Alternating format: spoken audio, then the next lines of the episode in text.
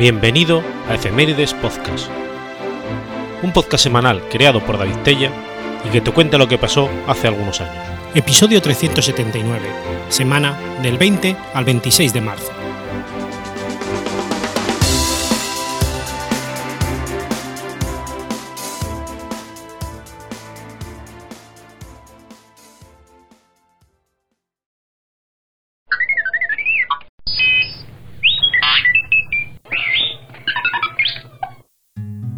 20 de marzo de 1814.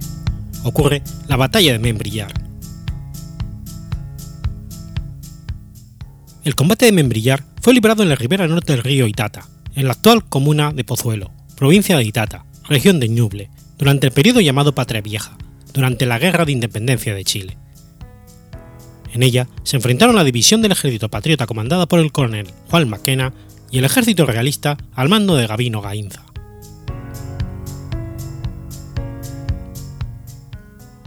Maquena se había situado en la zona del río Itata con una pequeña división del ejército patriota en febrero de 1814, mientras O'Higgins permanecía con el grueso del ejército en Concepción. Tras la toma de Talca por las fuerzas leales al rey de España, Maquena vio cortadas sus comunicaciones y quedó aislado en el fondo. O'Higgins decidió reunirse con él y salió de Concepción el 16 de marzo. Maquena había formado una buena posición defensiva, con tres baluartes apoyados en tres colinas, de modo que pudiesen protegerse mutuamente. Ainza situó una vanguardia de 400 hombres en las lomas de Kilo, al sur del río Itata, con el fin de impedir la unión de las fuerzas patriotas. Cuando esta vanguardia, comandada por Manuel Baraño, fue derrotada por el combate de Kilo, Ainza decidió atacar Maquena para después hacer lo propio con O'Higgins. Con tal fin, reforzó su ejército con ayudas provenientes de Chillán y cruzó el río Ítata para atacar.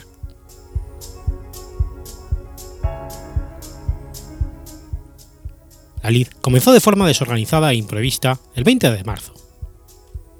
Una orden mal interpretada de un oficial originó escaramuzas entre las avanzadas de ambos ejércitos, que llegaron combatiendo hasta el mismo fuerte ubicado en las inmediaciones. Los soldados realistas en absoluto desorden, se lanzaron contra las trincheras patriotas, rodeando el campo de Membrillar, pero solo a corta distancia de los contrincantes patriotas. Una carga de las fuerzas realistas fue detenida, pero enseguida Baraño encabezó un segundo ataque, esta vez sobre el reducto central de Maquena. Este envió al contraataque a destacamentos chilenos comandados por Santiago Bueras, el capitán Hilario Vidal y el comandante Agustín Alzanza junto a soldados del Batallón de Auxiliares Argentinos encabezados por Marcos Valcarce. Este contraataque hizo retroceder a Baraño. La lucha continuó por varias horas más, sucediéndose otros ataques con la infantería realista, que fueron rechazados. Cuando cayó la noche, la lluvia y la oscuridad provocaron la dispersión del, ejército realista. Pese a esto, el coronel Maquena no se percató de su ventaja y triunfo, y se dedicó a reparar los daños en sus fortificaciones, por lo que el ejército realista aprovechó la oportunidad de reorganizarse. En la actualidad, en el camino ripiado que une el puente Confluencia sobre el río Ñuble con la localidad de Ñiplas y muy cerca del caserío de Membrillar, se encuentra un monolito que recuerda este hecho, y que fue erigido por la municipalidad de Portezuelo.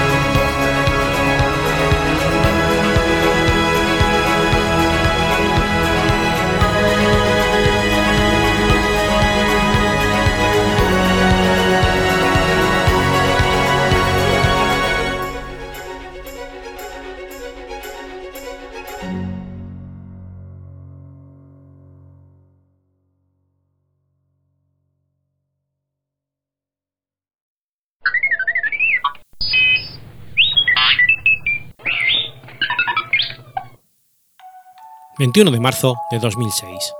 Se funda Twitter. Twitter es un servicio de microblogueo creado por Jack Dorsey. La red ha ganado popularidad mundial y se estima que tiene más de 500 millones de usuarios, generando 65 millones de tweets al día y maneja más de 800.000 peticiones de búsquedas diarias. Existe algo de controversia acerca de cómo se gestó la idea que dio origen a Twitter.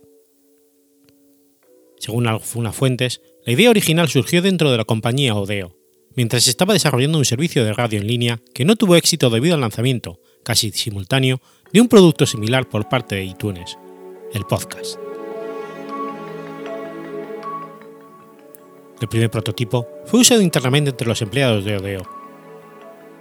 Sus creadores habrían sido los trabajadores de Google, Evan Williams y Beth Stone con la colaboración de Jack Dorsey, Evan Henshaw y fundamentalmente Noah Glass. Glass, que al poco tiempo fue despedido de la compañía, ha manifestado que Twitter nació en su propia máquina.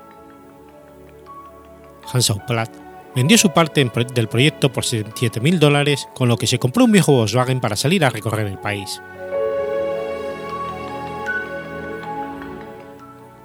Una vez iniciado el proyecto, probaron algunos nombres, alguno de los cuales fue Status, Twitch por el ruido del vibrador de los teléfonos, pero finalmente dieron con Twitter, inspiración de Glass en alusión a Flickr. La versión definitiva se lanzó el 15 de julio de 2006, que según palabras de Liam Well, su definición era una corta ráfaga de información intrascendente. El pío de un pájaro. En octubre de ese año, Stone, Williams, Dorsey y otros formaron Obvious Corporation, adquiriendo los derechos de Odeo, después de que los inversores originales perdieran su interés ante el fracaso inicial del proyecto. Desde esa fecha, Twitter ha ido ganando adeptos rápidamente. En 2006, cuando Twitter se lanzó bajo el nombre de Twitter, Michael Arrington de TechCrunch comentó que aunque le gustaba el servicio, señalaba que se sentía incómodo con las características de que los perfiles del usuario fueran visibles públicamente por aquel entonces. En marzo de 2007 ganó el premio South by Southwest Web Award en la categoría de blog, y en abril la nueva compañía Twitter Incorporation se independizó de su gestora. Aunque Twitter usó durante un corto periodo de tiempo los servicios de publicidad como AdSense de Google, la compañía decidió descartar los ingresos por publicidad hasta que aumentara el número de usuarios, y se financió mientras tanto con inversiones de empresas de capital riesgo. En septiembre de 2009, Twitter anunció cambios a las condiciones del servicio, dejando abierta la posibilidad de incluir publicidad en sus servicios. Twitter dio un paso adelante en su énfasis de estrategia informativa en noviembre de 2009 cambiando la frase que les presentaba a los usuarios al mandar un nuevo mensaje de ¿qué estás haciendo? por la de ¿qué está pasando? Entertainment Weekly colocó a Twitter en una lista hecha a finales de 2009 sobre lo mejor de la década, diciendo que limitarte a ti mismo a 140 caracteres, el máximo para mensajes en esta red social diabólicamente adicta, es fácil.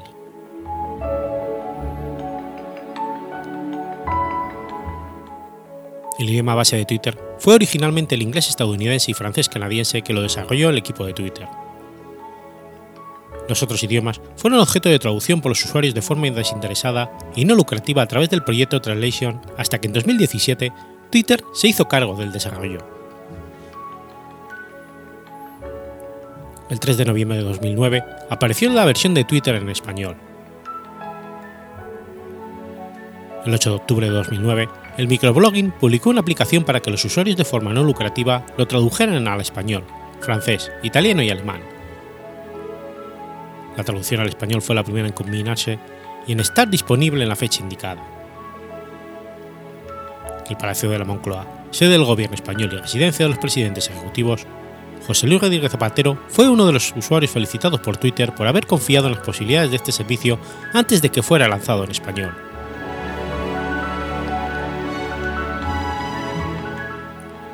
En abril de 2010, Twitter lanzó una nueva estrategia para emitir publicidad en forma de servicio llamado Promoted Tweets o tweets promocionados. Básicamente, se trata de tweets con el patrocinio de alguna empresa que aparecen como primer resultado cuando lanzamos una búsqueda de mensajes en el servicio. Su patrocinio está señalado con un mensaje resaltado tras los metadatos del mensaje. Solo se muestra un mensaje patrocinado para evitar el intrusismo de las páginas de búsqueda.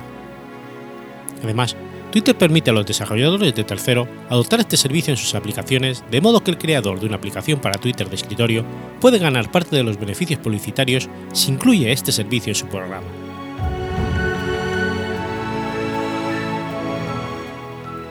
El 12 de septiembre de 2013, Twitter anunció que había presentado la documentación a la SEC antes de una prevista salida a bolsa.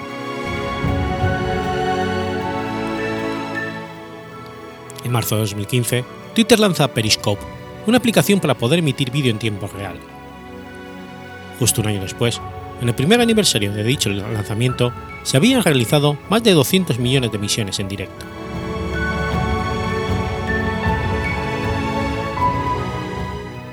En julio de 2018, la compañía realizó su primer ejercicio de purga, o limpieza de cuentas falsas. El objetivo del ejercicio fue restablecer la transparencia de la red social en la búsqueda de una mejor conversación entre usuarios reales. La purga se llevó a cabo en aquellas cuentas que parecían como congeladas o restringidas, dando la oportunidad a sus propietarios que no funcionaran como bots de confirmar la contraseña y resetearla.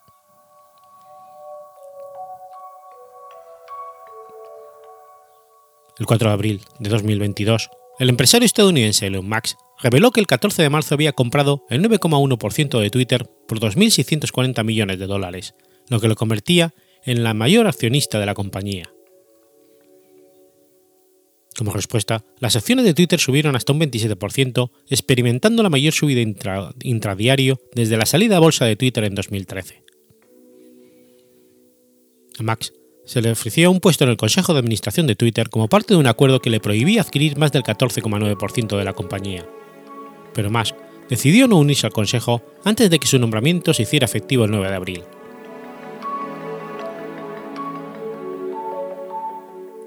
Elon Musk hizo una oferta no solicitada el 14 de abril para adquirir Twitter por 43.000 millones de dólares y convertir la empresa en privada en el contexto de las restricciones a la plataforma de Internet establecidas por los gobiernos de todo el mundo, Max dijo que Twitter debía ajustarse a las leyes del país y en cambio se centró en la política de moderación de Twitter y en su opaco algoritmo de recomendación. El 15 de abril, el Consejo de Administración de Twitter introdujo una estrategia de píldora envenenada que permitiría a los accionistas comprar acciones adicionales en caso de que se produjera una adquisición hostil como medio para bloquear la adquisición de Max. El 20 de abril, Max consiguió 46.500 millones de dólares como oferta de compra de Twitter.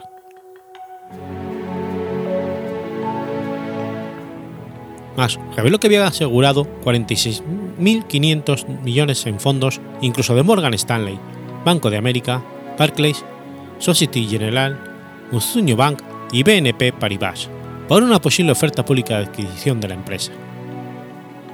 Dos días después, registró tres sociedades holding bajo el nombre de X Holdings, en preparación para su adquisición. El 25 de abril, tras los informes de que Twitter estaba a punto de aceptar la oferta de Max, las acciones de Twitter subieron un 3%. El analista de acciones, Angelo Sino, escribió que la decisión de Twitter podía haber surgido de la comprensión de que una oferta alternativa de un caballero blanco puede ser difícil de conseguir, debido a la disminución de los precios de los activos de las compañías de redes sociales. Musk ha declarado que su primer plan es abrir el algoritmo que clasifica los tweets en el feed de contenidos con el fin de aumentar la transparencia. Ha manifestado su intención de eliminar los bots de spam y autentificar a todas las personas reales. el 8 de julio de 2022, Musk desistió de comprar la compañía, aduciendo inconsistencias debido al incumplimiento sustancial de varias disposiciones del acuerdo. La junta directiva de Twitter respondió diciendo que es su intención demandar a Musk para obligarle a completar la adquisición. El 4 de octubre, Musk acerca comprar la empresa por el valor acordado con ella, que fue 44.000 millones de dólares con un valor de acción de 54,20 para evitar ir a juicio. Entre las primeras medidas importantes que se han implementado tras la compra de la red social fue la destitución de los altos ejecutivos de la empresa. También una de las propuestas más polémicas que ha causado es la de cobrar una cuota mensual a las cuentas por mantener el estatus de verificado. Siguiendo con los cambios, el 6 de noviembre Elon anunció que no permitiría la suplantación de identidad en la plataforma. El 17 de noviembre, también envió un correo a los empleados anunciando las nuevas condiciones laborales de la empresa, sin, sin embargo, muchos empleados no las aceptaron ni prefirieron renunciar como respuesta, se ordenó el cierre de las oficinas con el riesgo de la operación de la red social se quedara comprometida.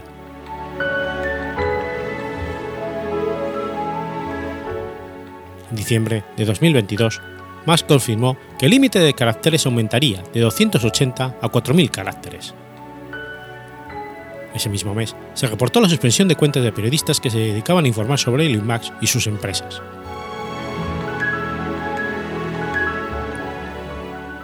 el 18 de diciembre, lanzó una encuesta para preguntar si debía continuar como jefe de la empresa. Max prometió atenerse a los resultados. El 20 de diciembre, debido a que perdió dicha encuesta, Max anunció su renuncia como CEO de Twitter. Hasta enero de 2023, se calcula que el personal despedido equivale al 80% de trabajadoras que la empresa tenía antes de la entrada de Max. El 7 de diciembre de 2022, mediante un tuit, el soporte de la APEP estadounidense comunicó que a partir de ese día, la mayoría de usuarios no podrían crear nuevos momentos, dando así, por fin, al Twitter Moments.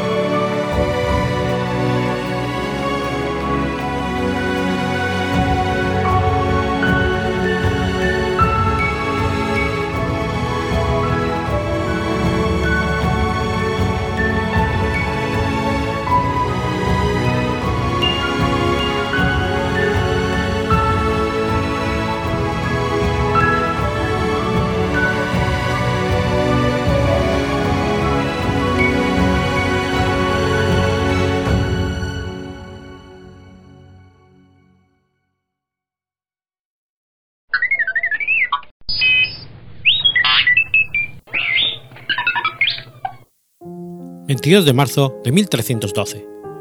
Clemente V emite la bula Vox in excelso.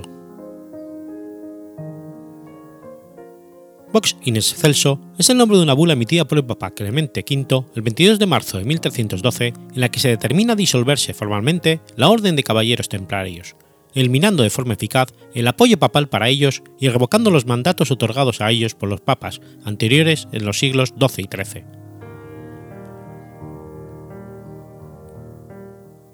Antes de la sentencia contra los templarios en el concilio de Viena y la persecución de la que fueron objeto por parte del rey Felipe IV de Francia, ya se habían levantado contra ellos diversas acusaciones, especialmente de parte de los obispos locales que no soportaban que la orden del temple estuviera sometida a la jurisdicción papal y no a la suya. Existía, además, voces que corrían acerca de los excesos cometidos por los caballeros, acusaciones populares de sodomía y críticas a sus celebraciones secretas que causaban sospechas. Esquiu de Floirán, un ex miembro de la orden en Francia, de quien poco se sabe, hacia 1305 aseguraba que los templarios adoraban un ídolo llamado Baphomet, que renegaban de Cristo y escupían un crucifijo como rito de iniciación. Además de los ya mencionados actos de sodomía y otras cosas escandalosas. No se sabe bien por qué Felipe IV de Francia a partir de 1305 comenzó una fuerte lucha contra los caballeros templarios. Según algunos historiadores, la razón principal es el deseo del rey francés de adueñarse de las posesiones de la orden para financiar las guerras en las que su reino se había inmerso, con el pretexto de hacer una cruzada contra los infieles.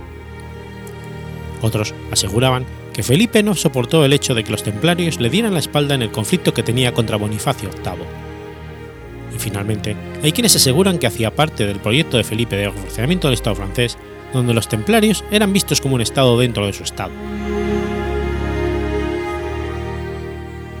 El 13 de octubre de 1307, Felipe ordenó el arresto de todos los templarios que se estaban en el territorio francés acusándolos de herejía, basándose en las acusaciones de Floirán. Los arrestados sumaban unos 2.000 templarios, entre los que se encontraba el maestre general de la orden, Jacques de Molay. El Papa Clemente V protestó contra la detección de los templarios, pero Felipe lo convenció de que los acusados habían confesado sus culpas. Es menester aclarar que dichas confesiones fueron obtenidas bajo tortura. Así, el Papa, asombrado por las supuestas pruebas, promulgó la bula Pastoralis Praemenins, decretando la detención de los templarios en los territorios cristianos y la condena a la hoguera de quienes se retractaran de sus confesiones. El 12 de mayo de 1310, Felipe levanta una gran hoguera en París donde quema vivos a 54 templarios.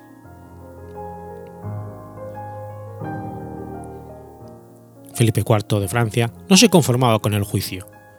Quería la supresión de los templarios y su condena como herejes. Influyó en la personalidad conciliadora de Clemente V para que convocara un concilio en Viena, el cual inició en octubre de 1311. El concilio reunió a unos 200 obispos con el propósito de examinar tres asuntos básicos: el caso de los templarios y el examen de las acusaciones de su contra, el lanzamiento de una nueva cruzada y la reforma de la Iglesia.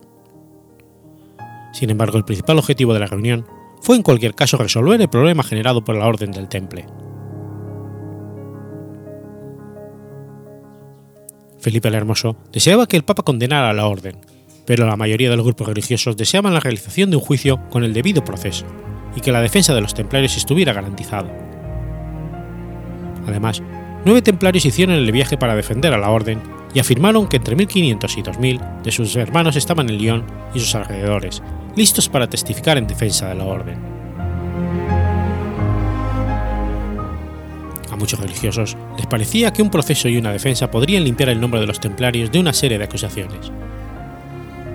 Sin embargo, el rey de Francia contraataca y convoca a los estados generales el 10 de febrero de 1312 en Lyon, cerca de Viena estos estados generales aprobaron el principio de supresión de la Orden del Temple.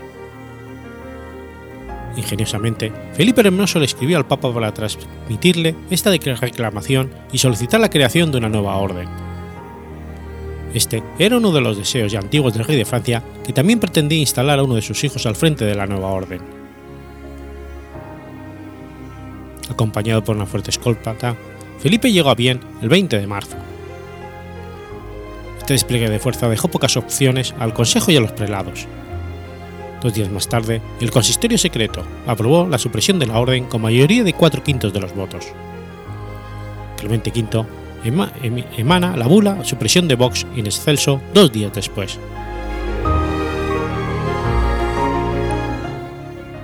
En la bula, Clemente V, después de hacer un recorrido por la historia de todo lo que se había hecho en el proceso contra los templarios, justifica su decisión diciendo que si aunque la orden no se había demostrado culpable desde el punto de vista jurídico, el hecho de haber sido difamada por los testimonios que contra ella han hecho príncipes, eclesiásticos y un número infinito de personas, las confesiones espontáneas del gran maestre de la orden y otros miembros de la orden, ya ninguno tenía deseo en adelante de entrar en ella. Por esa razón, la misma orden no podría llevar a cabo satisfactoriamente su cometido.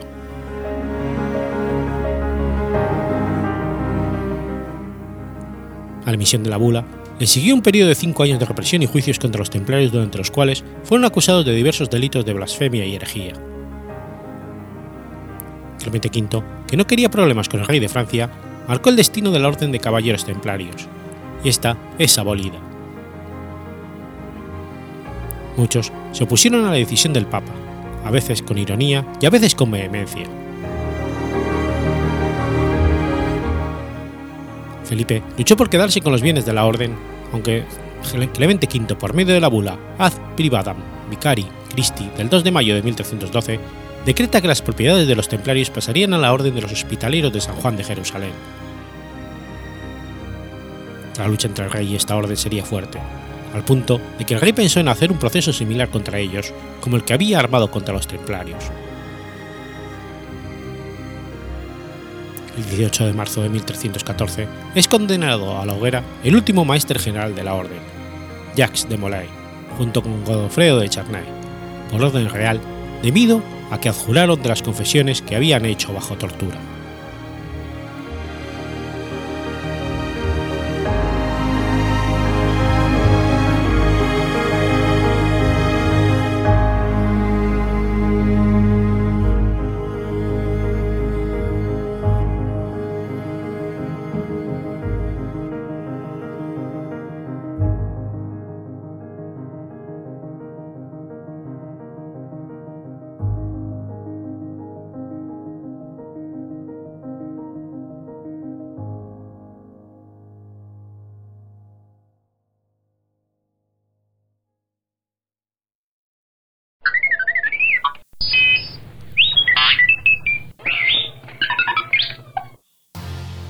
26 de marzo de 1606.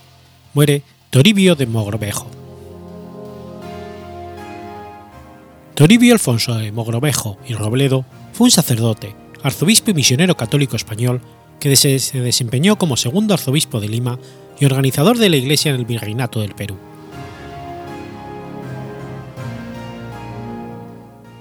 Hijo de miembros de la nobleza, fue su padre, don Luis Alonso Mogrovejo Coco, segundo señor de la casa de Mogrovejo de Mayorga, y su madre, doña Ana de Robledo y Morán de Butrón, perteneciente a la noble casa de los Morán de Butrón de Villaquejida, Mayorga y Logroño.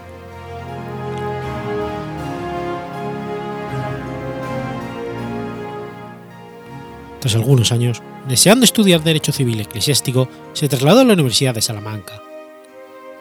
Allí recibió la influencia de su tío Juan de Mogrovejo, profesor de dicha universidad y en el Colegio Mayor de San Salvador o de Oviedo en Salamanca.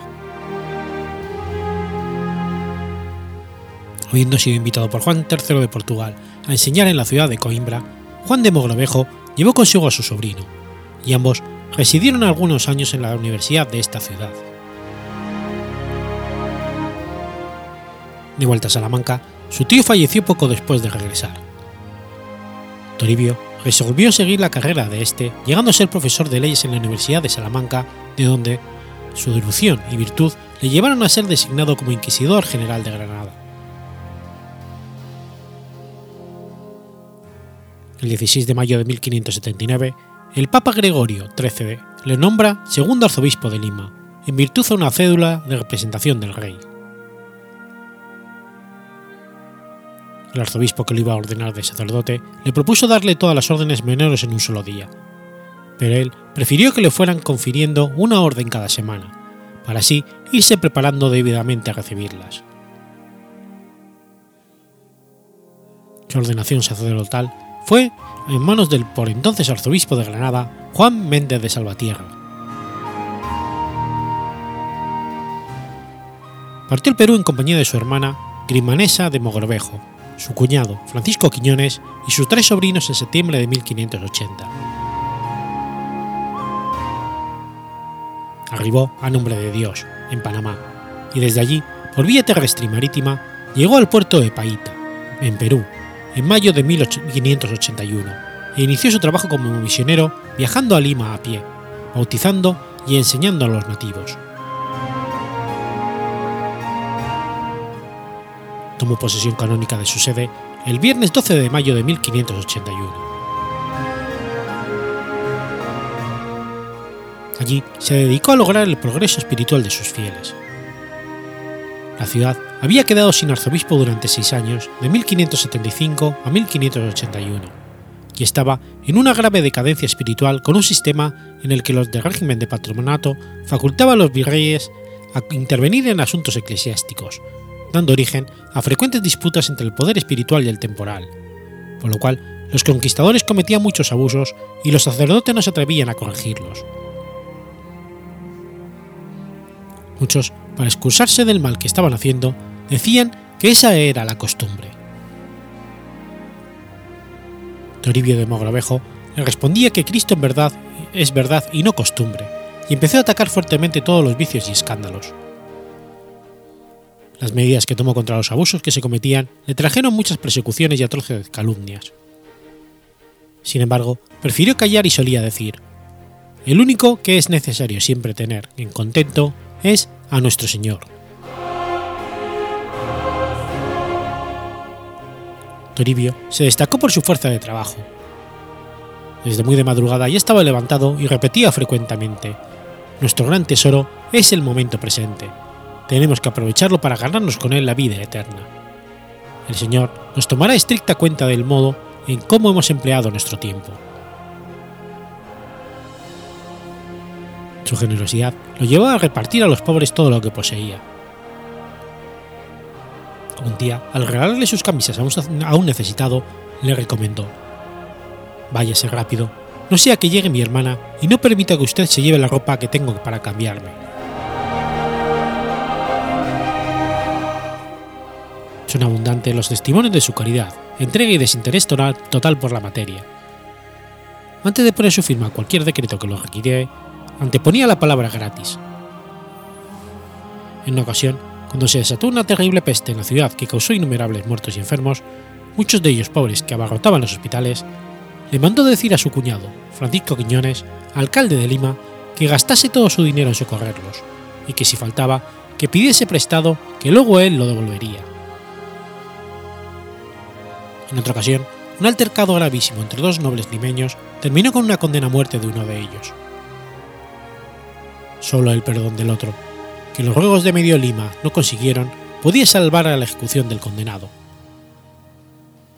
Ya a punto de realizarse el, ajusticiamiento, el arzobispo de Lima fue a buscar al ofendido, se arrodilló a sus pies y suplicó por su perdón como si fuera para él mismo.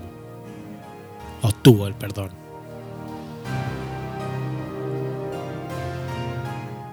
Fue además uno de los eclesiásticos contrarios a las corridas de toros. Mandaba cerrar las ventanas de su casa cuando había corridas en la plaza, que es donde antes se hacían, y prohibió a su familia asistir a ellas. La Iglesia solía oponerse a estas tanto por el peligro de morir sin confesión al que se exponían los hombres combatientes, como por la promiscuidad pecaminosa que existía entre hombres y mujeres en las gradas que le escandalizaba. Respecto a su labor pastoral entre los pueblos indígenas, buscaba la manera de hacerse entender por estos, bien fuera aprendiendo o hablándoles en su propia lengua, o cuando la lengua de estos le era desconocida, buscaba otras maneras como varias veces le sucedió. Su interés por los indígenas no se limitaba a la evangelización, pues se empeñó en mejorar sus condiciones de vida, especialmente de aquellos empleados en las grandes propiedades rurales y en las minas. Reivindicó que sus derechos fueran debidamente respetados por los españoles y que hubiese verdadera armonía entre las clases sociales, como preconizaba la Escuela de Salamanca, que había conocido en sus años de estudio en España.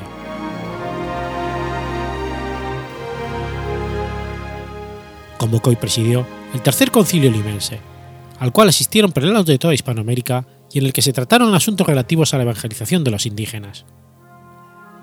De esta asamblea se obtuvieron importantes normas de pastoral, como la predicación en las lenguas nativas, para lo cual fue creada una facultad de lenguas nativas en la Universidad de San Marcos, y la catequesis a los esclavos negros, así como la impresión del catequismo en idioma castellano, quechua y aymara, que se constituirían en los primeros textos impresos en Sudamérica.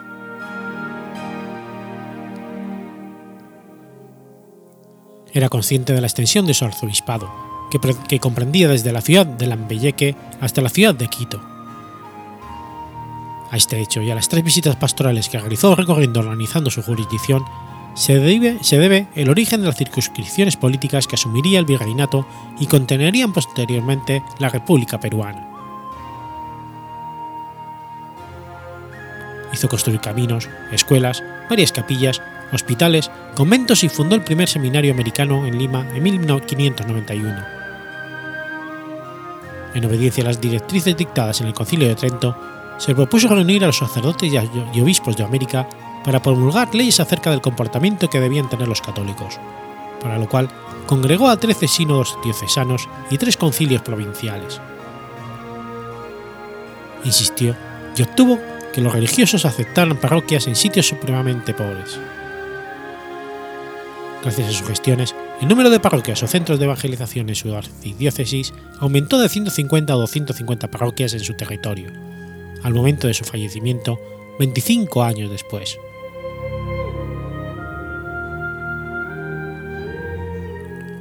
A los 68 años, Toribio de Mogrovejo cayó enfermo en la población de Pacasmayo, pero aún así continuó trabajando hasta el final, llegando a la ciudad de Zaña en condición agonizante. Allí hizo su testamento en el que dejó a sus criados sus efectos personales y a los pobres el resto de sus propiedades. Murió a las tres y media de la tarde del 23 de marzo de 1606, Jueves Santo, en el convento de San Agustín. Sus restos descansan en la Catedral de Lima. Su proceso de canonización fue iniciado de inmediato, con el reconocimiento de sus virtudes heroicas. Fue beatificado el 28 de junio de 1679 por el Papa Inocencio XI y canonizado el 10 de diciembre de 1726 por el Papa Benedicto XIII, mediante la bula Quanium Spiritus.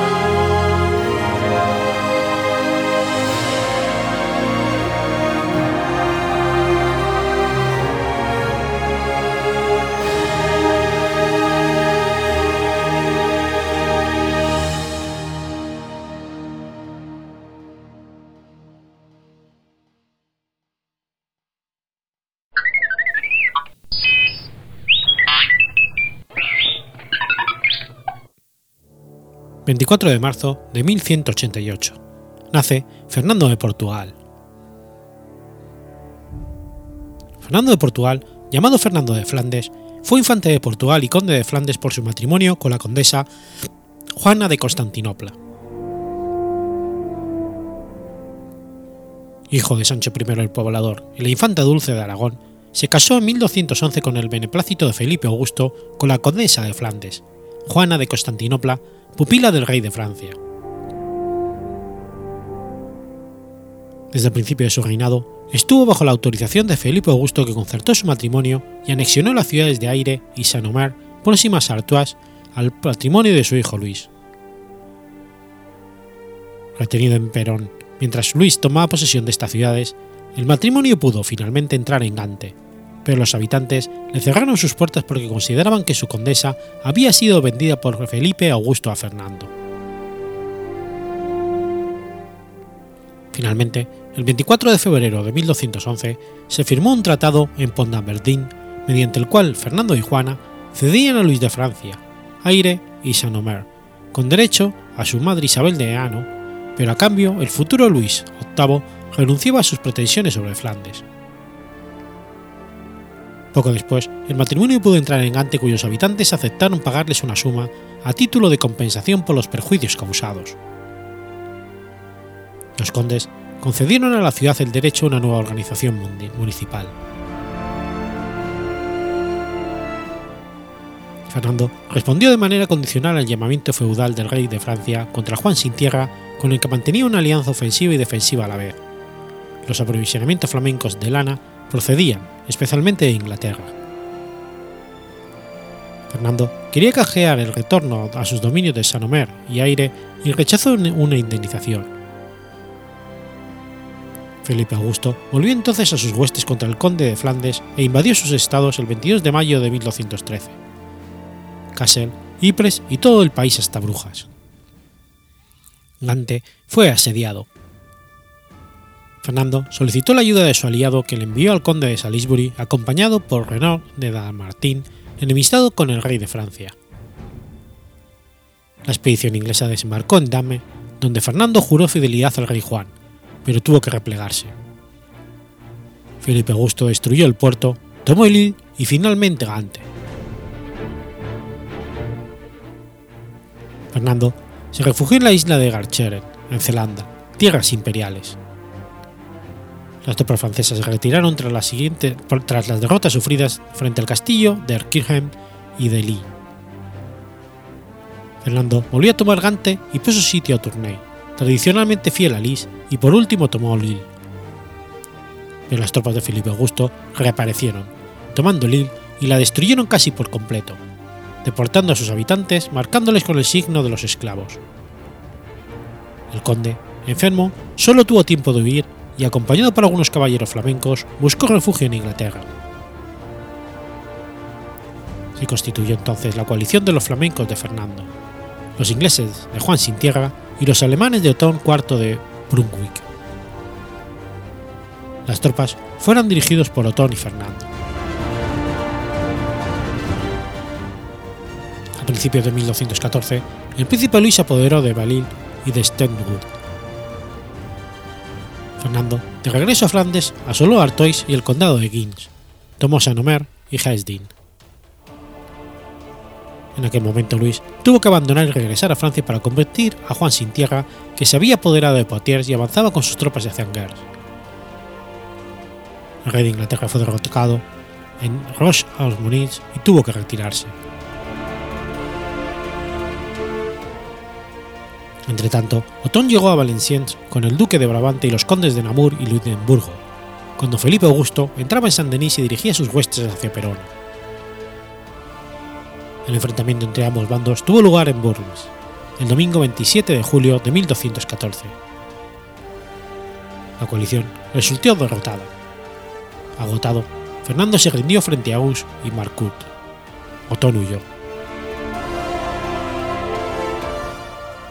Fernando, encadenado, fue transportado a París y encerrado en los calabozos del Louvre, donde no salió hasta el 6 de enero de 1227, liderado por Blanca de Castilla, que recibió la mitad del tributo exigido, 50.000 libras, cantidad recaudada por la condesa Juana. Fernando tuvo que dejar como garantía, hasta que fuera pagado el resto del tributo, las ciudades de Douvres, Lille y La Exclusa. Por otra parte, tuvo que jurar fidelidad al rey. Permaneciendo fiel a este juramento. Así se produjo el levantamiento de Pierre de Marcleur de los grandes varones contra Blanca de Castilla. Tuvo presente en los primeros combates antes de dirigirse a Namur y ponerle sitio al condado que el emperador había tomado. Se apoderó de algunas ciudades y ante la intervención del conde de Boulogne se firmó un tratado en Cambrai.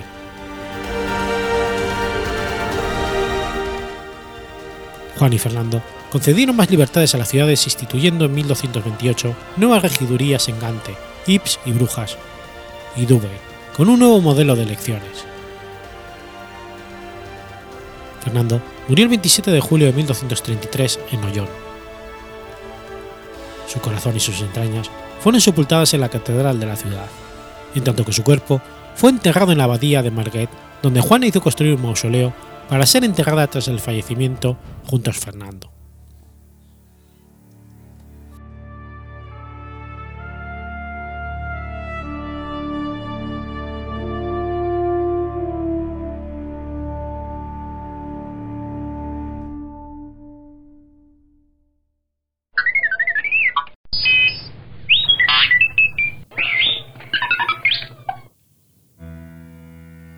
25 de marzo de 1881.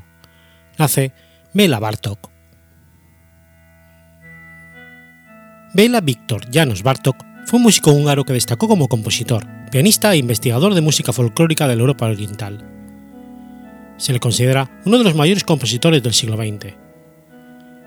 Fue uno de los fundadores de la etnomusicología, basada en las relaciones que unen la etnología y la musicología.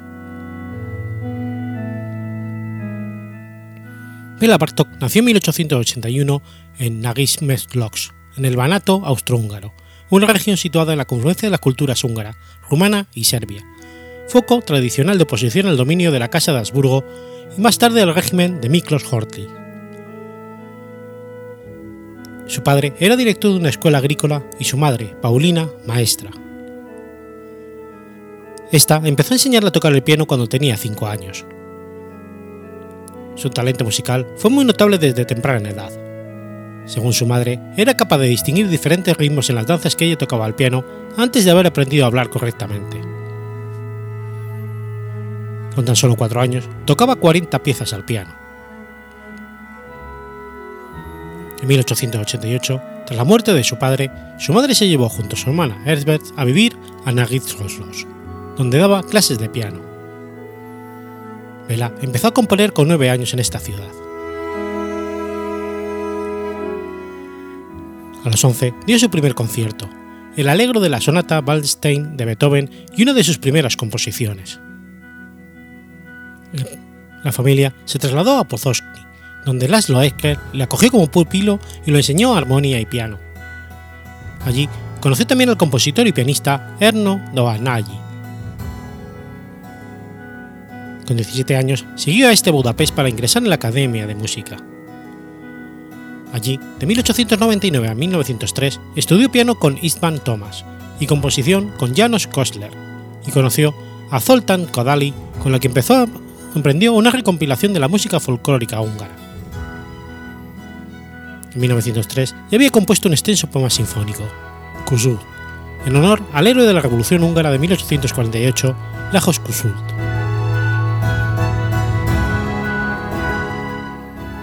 La música de Richard Strauss, a que conoció en 1902 en el estreno de Also Sprat Zarathustra en Budapest, fue una gran influencia en sus primeros trabajos.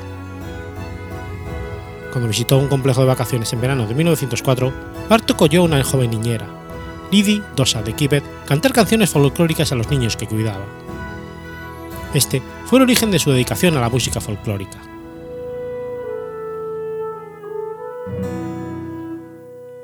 Desde 1907, el compositor francés Claude Debussy, cuyas composiciones le enseñó Kodaly a su regreso de París, comenzó también a ser una gran influencia para él.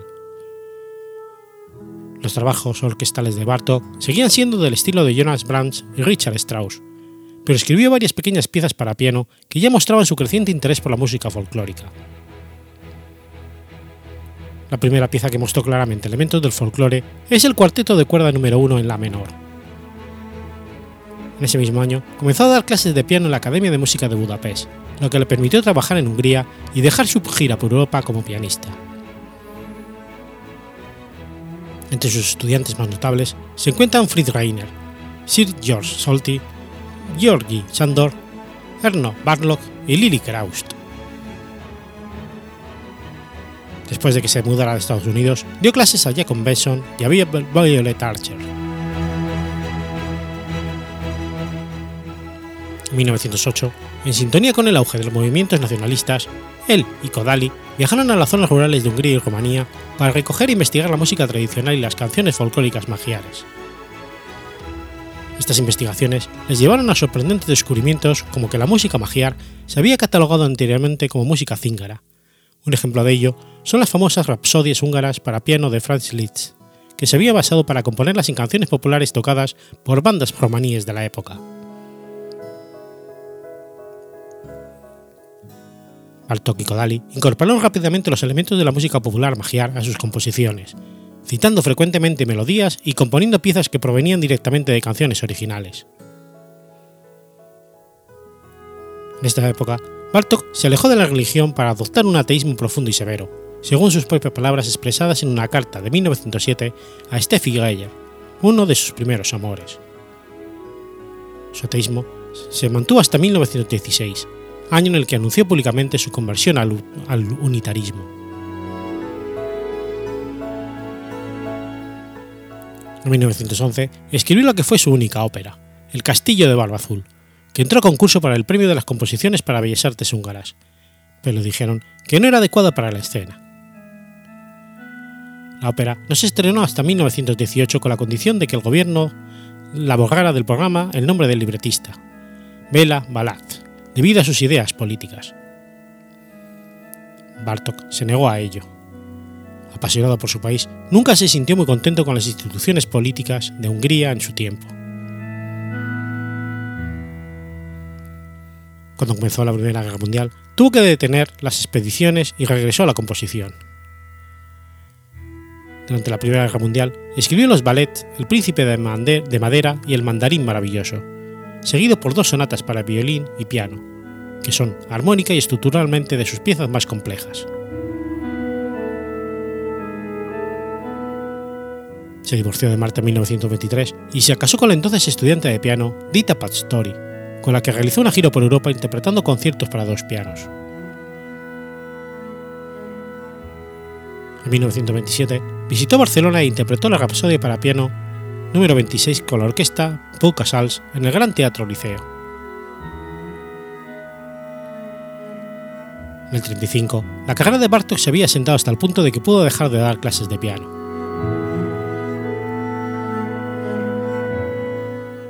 Tiempo después, Hitler y la Segunda Guerra Mundial conmocionaron su vida.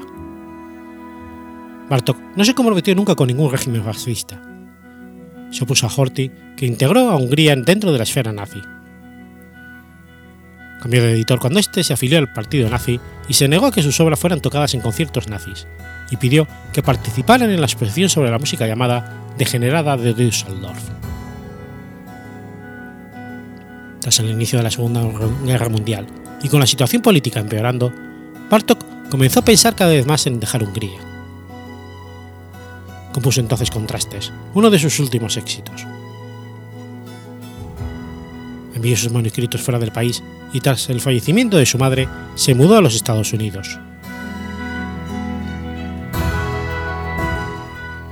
Bartok estuvo profundamente afectado por el exilio. Nunca se sintió a gusto con los Estados Unidos y encontró muy difícil escribir allí. Fue bien recibido en un principio.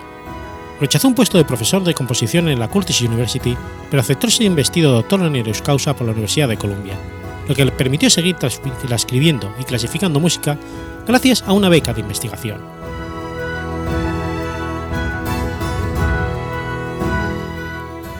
Principios de 1943, dio su último concierto como intérprete. Su estado de salud seguía degradándose y poco a poco los músicos norteamericanos intentaron ayudarle económicamente, aunque él se negaba a recibir limosnas y solo quería componer. Unos últimos encargos le hicieron entonces recobrar confianza. El cuarteto para cuerdas número 6, junto con el concierto para orquesta, el trabajo más popular de Bartok, que le comisionó Sergei Kusetevich y que alivió su situación financiera.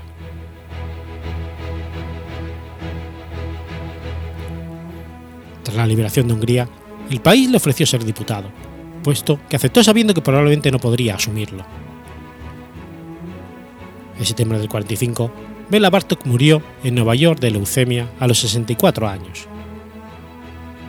A su muerte, dejó el concierto para violín inconcluso, que fue completado por su alumno Tibor Serling.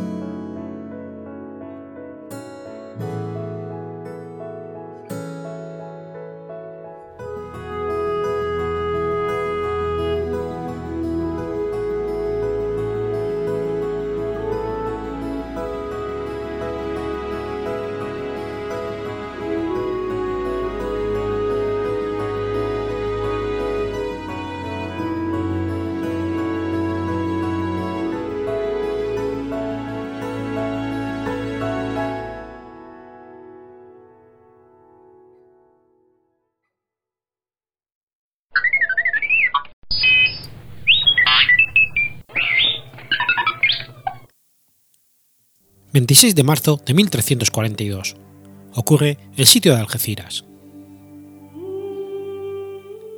El sitio de Algeciras fue una empresa bélica llevada a cabo por las tropas castellanas de Alfonso XI junto a las flotas de Aragón y Génova durante la Reconquista con el objetivo de conquistar la ciudad musulmana de Al-Yazira al-Yadra. Pasar la ciudad del estrecho durante los primeros años del siglo XIV por manos meriníes y granadinas, en 1329 Algeciras es definitivamente conquistada por el reino de Fez, que establece en ella la capital de sus dominios europeos. En 1338, Az al-Malik, hijo del rey de los Menemirines y proclamado rey de Algeciras y Ronda, emprende escaramuzas contra los territorios castellanos en la frontera sur de la península. En una de estas escaramuzas, el rey de Algeciras muere a manos de soldados castellanos y es enterrado en la capital. Su padre, Abu y Hassan, cruza el estrecho en 1340 derrotando a una gran flota castellana y desembarca en la ciudad. Sobre la tumba de su hijo, jura que derrotará al rey castellano y se dirige en primer lugar a la ciudad de Tarifa, a la que pone cerco. El rey de Castilla, abrumado por las incursiones de la nueva fuerza norteafricana y ante la posibilidad de perder la ciudad de Tarifa, prepara un ejército recurriendo a la participación del rey de Portugal, Alfonso IV. Las dos tropas, castellana y meriní, se encuentran cerca de la playa de los Lances de Tarifa, donde tiene lugar la batalla del Salado. La derrota musulmana da fuerzas al rey cristiano y le convence de la necesidad de tomar la ciudad de Algeciras por ser esta la principal vía de entrada de las tropas desde África. A partir de 1341, Alfonso XI comienza a preparar las tropas necesarias para poner cerco a la ciudad. Se manda a construir varios barcos y se asegura el apoyo de la escuadra genovesa de Argidio, Bocanegra y las escuadras de Portugal y Aragón.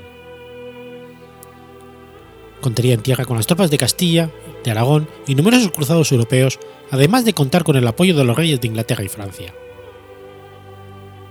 La financiación de la empresa se completaba con la implantación del impuesto de la alcabala en todo el reino aprobada por la Corte de Burgos.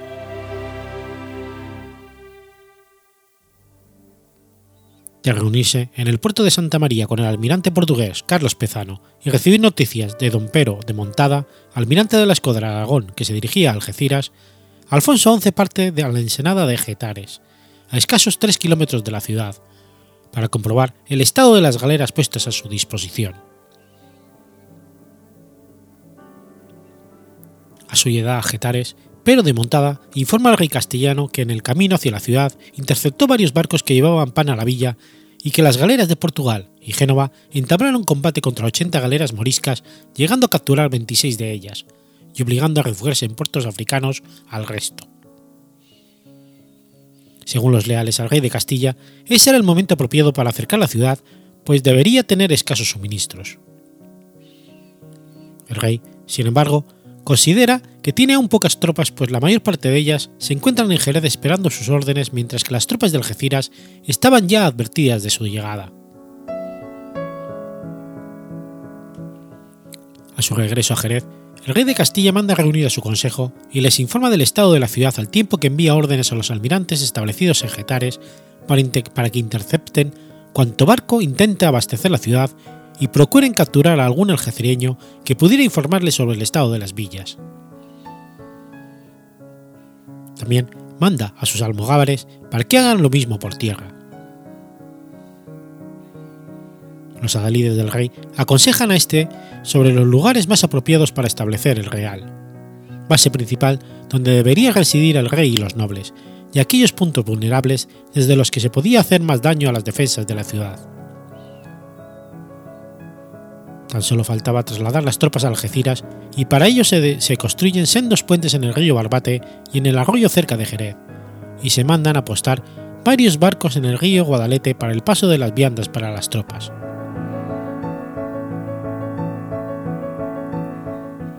El 25 de julio de 1342 sale Alfonso XI de Jerez acompañado de sus tropas y los caballeros que iban a acompañarle en el sitio de Algeciras. Las tropas castellanas y sus allegados llegaron el 1 de agosto a Getares, integradas por 1.600 soldados a caballo y 4.000 ballesteros y lanceros. Desde este lugar tomaron posición las tropas y las escuadras aragonesa, genovesa y castellana. El 3 de agosto, en un otero al norte de Algeciras, se establece el Real. En la torre existente residiría el rey en los primeros meses del asedio y alrededor de ello se apostarían los caballeros y nobles que lo acompañaban. La Torre de los Adalides, llamada así desde aquel momento, permitía una excelente visión de la ciudad musulmana y los caminos que la comunicaban con Gibraltar y con el este de Andalucía.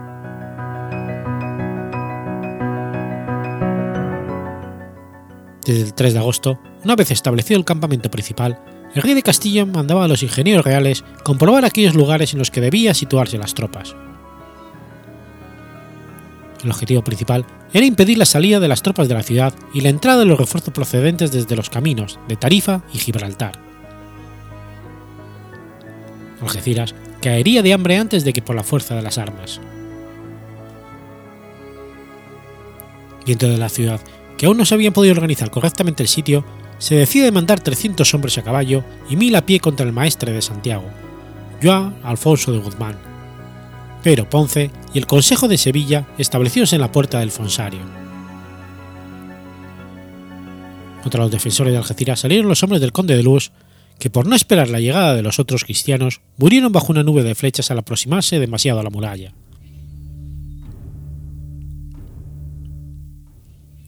Tras comprobar el rey el daño que podían hacer a los suyos, manda en los siguientes días hacer una cava alrededor de la villa norte, dejando tan solo tres pasos para impedir la salida desde la ciudad. Se construyen cadalsos junto a las cavas a intervalos regulares donde podían apostarse sin miedo a ser asaeteados varios soldados para hacer guardia durante la noche. También traslada su real a un lugar más próximo a la ciudad y manda a varios de los suyos conquistar la torre Cartagena situada en la ciudad de Cartella, desde donde podían observarse los movimientos de los merineríes de Gibraltar.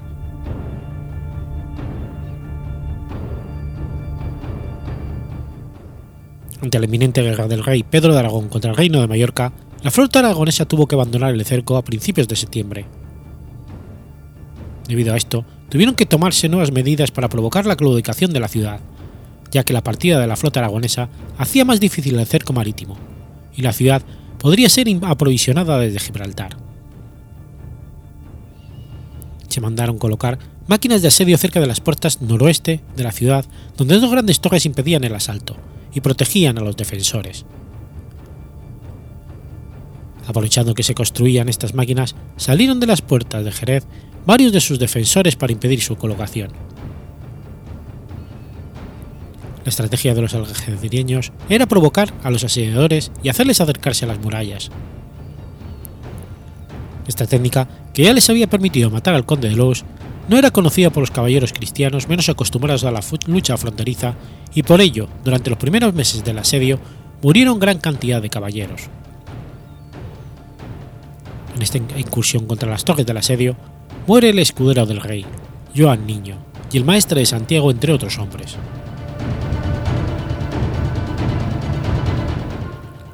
El cerco se alargaba y el rey de Castilla manda a varios de los suyos a pedir ayuda para poder mantener el sitio el arzobispo de Toledo, fue mandado a entrevistarse con el rey de Francia mientras que el prior de San Juan hizo lo propio con el Papa Clemente VI, que acababa de ser nombrado. Los sitiadores estaban pasando más problemas de los que imaginaban al comienzo del sitio. Durante los primeros días de octubre, un enorme temporal se desata en Algeciras. El campamento situado al noroeste se encontraba en una zona tradicionalmente inundable que en esos días se convierte en lodazal regado por las aguas del arroyo del Secano. Con el escorcito creado por los temporales, los algecireños aprovechan para acercarse durante la noche, causando grandes daños. Las inundaciones en el campamento y la cerca obligan a mudar al Real, y con él a gran parte de las tropas de la desembocadura del río Palmonés, donde pasaban todo el mes hasta noviembre. Al poco de haber cambiado de sitio, el campamento principal cristiano, los aljacereños reúnen todas sus fuerzas de la Villa Vieja para intentar un ataque desesperado contra sus sitiadores. La partida de caballeros musulmanes lograría llegar hasta el campamento cristiano recién establecido y, matar a numerosos caballeros, entre ellos Gutiérrez Díaz de Sandoval y Lope Fernández de Villagrán, vasallos de Joan Núñez y Ruiz Sánchez de Rojas, vasallo del maestre de Santiago.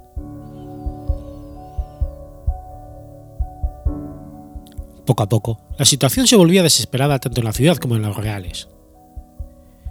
En el campamento cristiano escaseaban los alimentos después de las inundaciones, al tiempo que la multitud de tropas y animales y las condiciones insalubres que por ello provocaban hicieron brotar todo tipo de enfermedades infecciosas. En Algeciras faltaban alimentos debido al cerco marítimo una vez que la escuadra de Aragón había regresado al mando de Mateo Mercader. Durante estos primeros meses de asedio, los castellanos no habían dejado de lanzar piedras contra los muros de la ciudad mientras los yaziríes intentaban causar daños en combate directo y con la utilización de diversos tipos de armas como las ballistas, capaces de disparar saetas de gran tamaño. En diciembre llegan al campamento cristiano los consejos de Castilla y Extremadura. Con ellos, el cerco terrestre se cierra aún más. Se comienzan a colocar alrededor de la ciudad un gran número de engendros balísticos que habían traído los genoveses mientras que desde la ciudad no paraban de lanzarse saetas a los que se instalaban en las máquinas.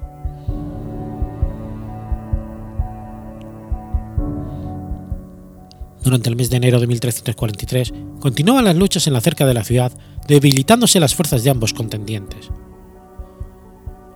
Se había construido una gran bastida de madera frente a la puerta de Fonsario al mando del ubetense Íñigo López de Orozco, desde la cual podía dispararse contra la ciudad por encima de la muralla. Esta primera bastida fue incendiada al poco de ser construida por una expedición que salió de la ciudad, pero fue nuevamente construida y continuó durante el asedio disparando contra la ciudad. En estos días, desde Granada, rey Yusef ben Ismael estaba preparando pertrechos para acudir al socorro de la ciudad. Con la amenaza de las tropas granadinas, se incrementaron los ataques contra la fuerza del fonsario de la villa vieja de la ciudad, el punto más débil, pero a la vez mejor fortificado. Ante ello, Alfonso XI manda construir nuevas cavas cubiertas, que permitieran acercarse a las murallas de la ciudad para emplazar máquinas de asedio. Desde Algeciras, mientras tanto, se lanzaban piezas de hierro desde armas pirobalísticas que provocaban grandes daños entre los sitiadores. Las primeras piezas de artillería con pólvora utilizadas en la península. Las bastidas y cavas, sin embargo, continuaban construyéndose alrededor de la ciudad hasta que lograron sitiar todo su perímetro. Desde el campo castellano agrecen los ataques de armas neurobalísticas llamadas trabucos, que descargaban sobre la ciudad una cantidad ingente de bolaños de piedra, muchos de los cuales eran recuperados de los fosos por los mismos sitiadores que los habían lanzado para volver a hacerlo. Tal fue el número de bolaños lanzados en la ciudad que en 1487 el rey Fernando el Católico mandó una expedición a las ruinas de Algeciras para recuperarlos con el objetivo de volverlos a utilizar contra la ciudad de Málaga, a la que mantenía asediada. Estas armas poseían un alcance máximo de 300 metros, por lo que eran susceptibles de caer ante una partida de sitiados que consiguiesen pasar la cava.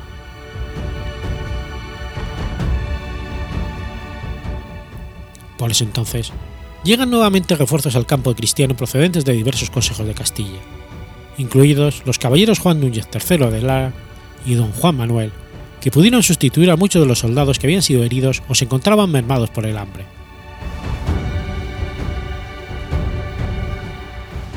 A partir de febrero, comienza a construirse una barrera alrededor de la ciudad por parte del mar con el fin de impedir la llegada de víveres procedentes de Gibraltar.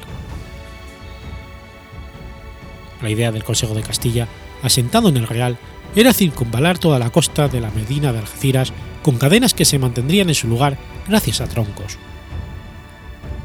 Este cerco marítimo iba desde la punta del Rodeo, al sur de la ciudad, hasta la Isla Verde, y desde esta hasta la playa de los Ladrillos al norte, y sería apoyado de cerca por las escuadras cristianas.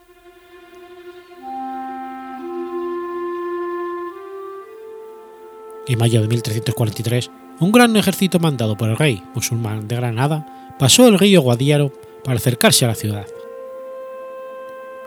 Rápidamente el rey cristiano mandó reunir a los adalides para ver cómo se podía hacer frente a esta nueva amenaza.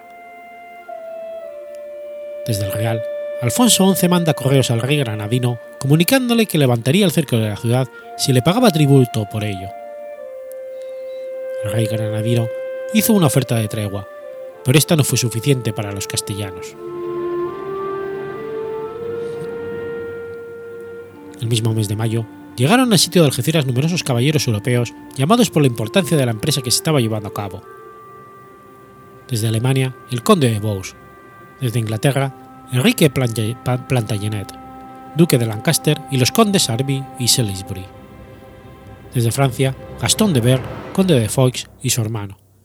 Y desde el reino de Navarra, el propio rey don Felipe con víveres y tropas. Mientras tanto, las tropas de Granada no se movían de sus posiciones esperando el momento propicio para acercarse a la ciudad. Durante los meses de junio y julio, la situación en el cerco se mantenía como en los anteriores.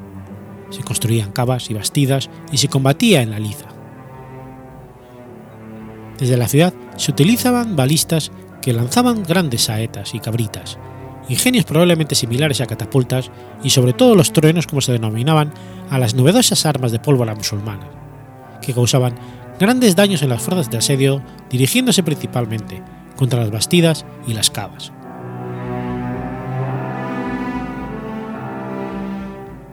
En agosto de 1343, cuando aún continuaban las negociaciones entre castellanos y granadinos, aquellos recibieron la noticia de que desde el actual Marruecos, el rey Abu al-Hassan Ali preparaba una flota para acudir al auxilio de la ciudad. Ante la inminencia del ingreso a la lucha de las fuerzas musulmanas provenientes de Granada y los benimerines, para los cristianos se volvió necesario acelerar los planes de conquista de Algeciras. Tanto las tropas asentadas en el Guadairo como los barcos preparados cerca de Ceuta hacían presuponer una gran batalla en la zona. Simultáneamente, Alfonso de Castilla recibe noticias de que el Papa prestaría al reino 20.000 florines para sufragar los gastos de la empresa, y que él mismo haría con el rey de Francia, que a través del arzobispo de Toledo, don Gil de Albornoz, con 50.000 florines, gracias a ese dinero los castellanos pudieron pagar a los mercenarios genoveses que hacía tiempo que exigían su pago. Las estrecheces que pasaban los cristianos en el asedio y la inmediatez del combate con los granadinos y benamerines eran ya conocidas por todo el reino. El propio rey de Castilla había tenido que empeñar su corona y mandar fundir en Sevilla varias de sus pertenencias de plata, tras un incendio que por esos días había reducido a ceniza los almacenes de harina del campamento. Al mismo tiempo, Aragón mandó unas nuevas naves para ayudar a mantener el sitio. El vicealmirante valenciano, Jaime Escribano, llega a mediados de agosto a Algeciras con 10 galeras en nombre de Aragón, que se unen al vicealmirante Mateo Merced, que tenía ya otras tantas en el lugar. Los 10 barcos de Jaime Escribano y otros 15 navíos castellanos al mando del almirante Egidio Bocanegra fueron enviados a Ceuta con el objetivo de hacer el mayor daño posible a la flota del rey de los Benimerines, que esperaba en este puerto la llegada de la flota granadina para acudir al auxilio de Algeciras. En un primer encuentro, los cristianos intentaron sorprender a la flota musulmana enviando al combate no solo a los 15 barcos castellanos, mientras que las naves aragonesas maniobraban como si se prepararan para ir en ayuda de los benimerines. La estrategia a punto estuvo de costar caro a los benimerines si no hubiese sido porque desde los barcos de Castilla un marinero fue capturado antes del encuentro definitivo y advirtió a los muslimes de la argucia. Los barcos de Ceuta volvieron rápidamente al puerto y la flota cristiana hubo de hacer lo mismo volviendo a la bahía de Algeciras. A su llegada al cerco, Egidio Bocanegra apostó 20 de sus naves en el puerto de Getares a la espera de nuevas noticias y con el objetivo de interceptar a los magrebíes si se decidían a atacar al cerco.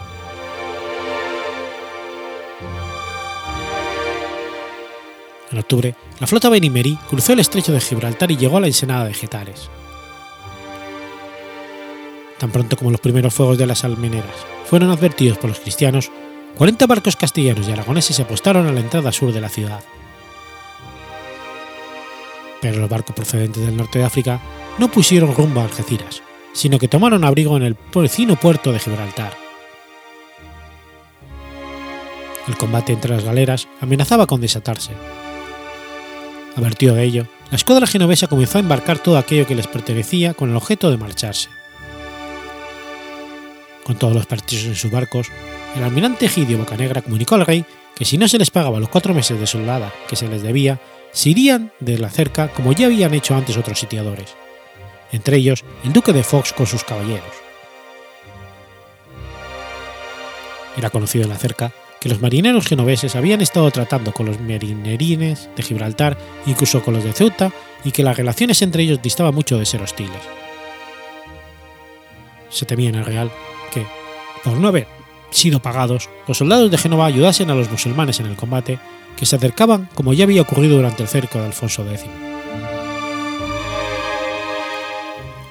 La resolución del rey fue pagar con sus propios recursos las soldadas de Génova contentando así a los soldados que resolvieron continuar el sitio y permanecer fieles al rey. Además, eran muy importantes los préstamos que los comerciantes genoveses prestaban al rey de Castilla durante el asedio y que les permitían sofocar las quejas de sus soldados.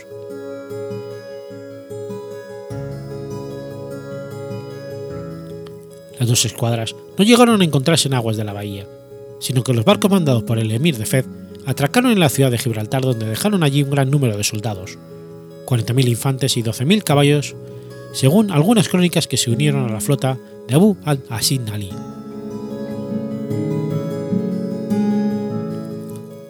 En el mes de noviembre llegan el rey de Granada y el infante Benimerí a las orillas del río Palmones. Los movimientos de tropas desde Gibraltar y la ribera de Palmones fueron protegidos por una escuadra de barcos del emir Benimerí que se situaba en el centro de la bahía para impedir que la flota castellano-aragonesa pudiese desembarcar tropas allí, donde las suyas se movían. El Real Castellano mandó entonces que se incendiasen las naves enemigas arrojando desde sus barcos material inflamable y saetas encendidas, y aprovechando el fuerte viento de levante que soplaba.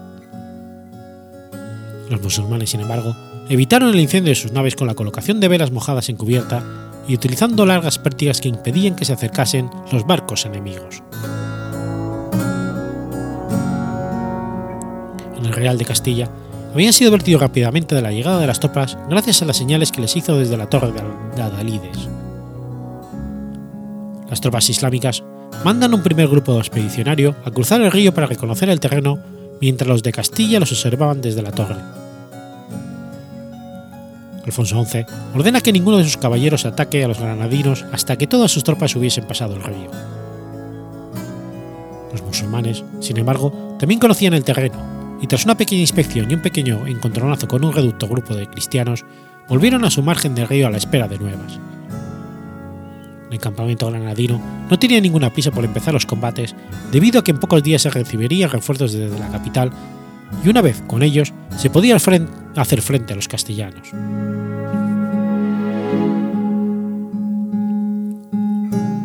El 12 de diciembre, los asaltos contra las murallas de la ciudad fueron especialmente fuertes.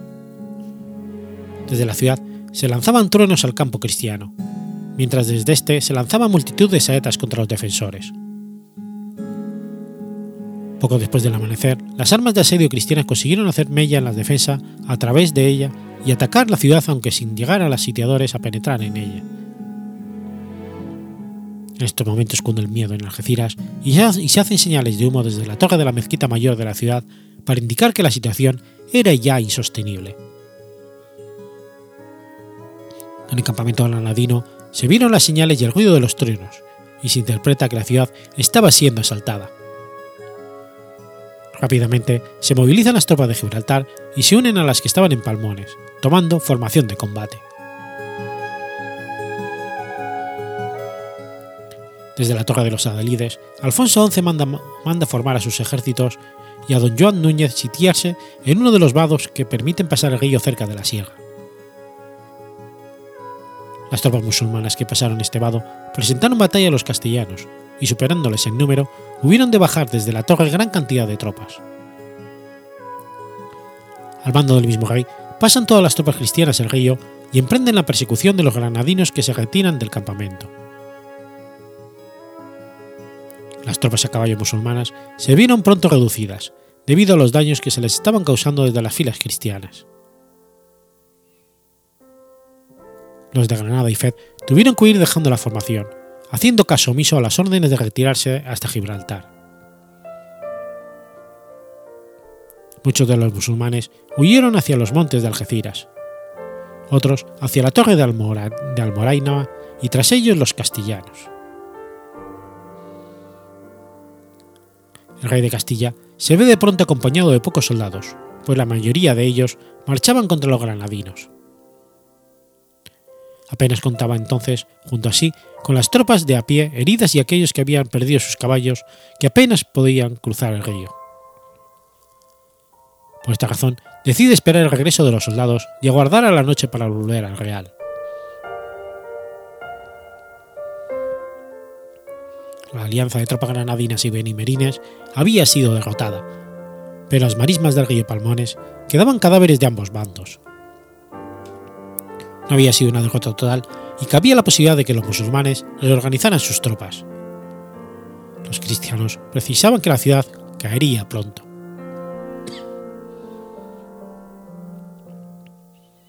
Tras la desastrosa batalla del río Palmones, quiso el rey de Granada preparar un segundo ataque contra las huestes cristianas, pero la moral de la tropa estaba por los suelos.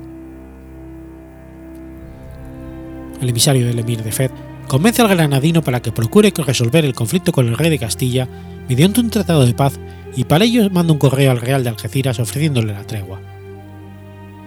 Pero Alfonso XI no deseaba la paz en ningún término, si ello no suponía que la ciudad pasara a formar parte de su reino.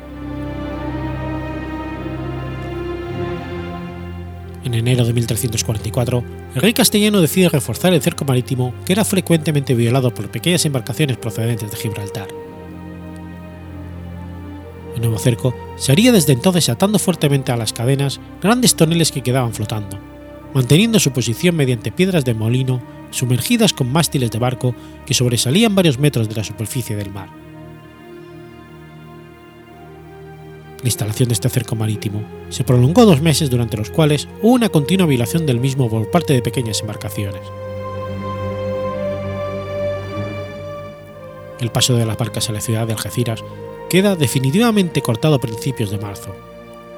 Solo era cuestión de tiempo que el hambre hiciera capitular a la ciudad y ofrecer un pacto satisfactorio para los intereses de los sitiadores. La situación de la ciudad ya era desesperada. No quedaba pan ni ningún otro alimento para los urgentes y quedaban tan pocos defensores que apenas podían cubrir un tramo suficiente de la muralla. El domingo 2 de marzo, don Hazán al-Garrafe, enviado del rey de Granada, llega al campamento castellano con noticias para el rey de Castilla. El rey de Granada aceptaría entregar a Castilla la ciudad de Algeciras. Las condiciones de los musulmanes eran simples. Se debía dejar salir a todos aquellos que permanecían en la ciudad con todas sus pertenencias bajo la protección de Alfonso XI.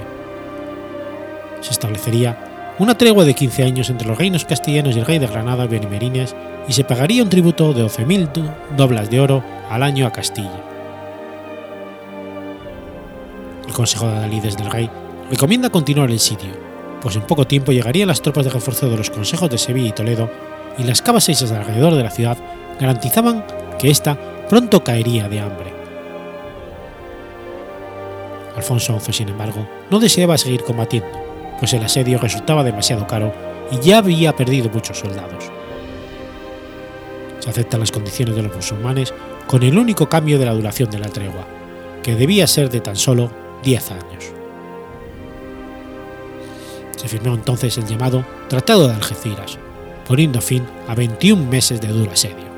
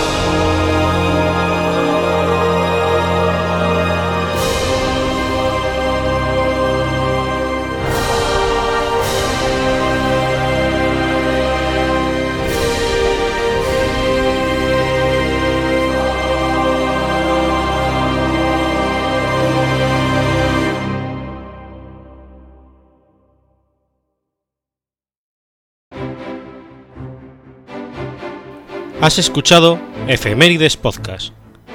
Si quieres ponerte en contacto conmigo, puedes hacerlo por Twitter a la cuenta arroba efemeridespod o mi cuenta personal, arroba telladavid, o por correo electrónico a la dirección efemeridespod.gmail.com. También puedes visitar la página web efemeridespodcast.es. Y recuerda que puedes suscribirte por iTunes y por iBox, y tienes un episodio nuevo cada lunes.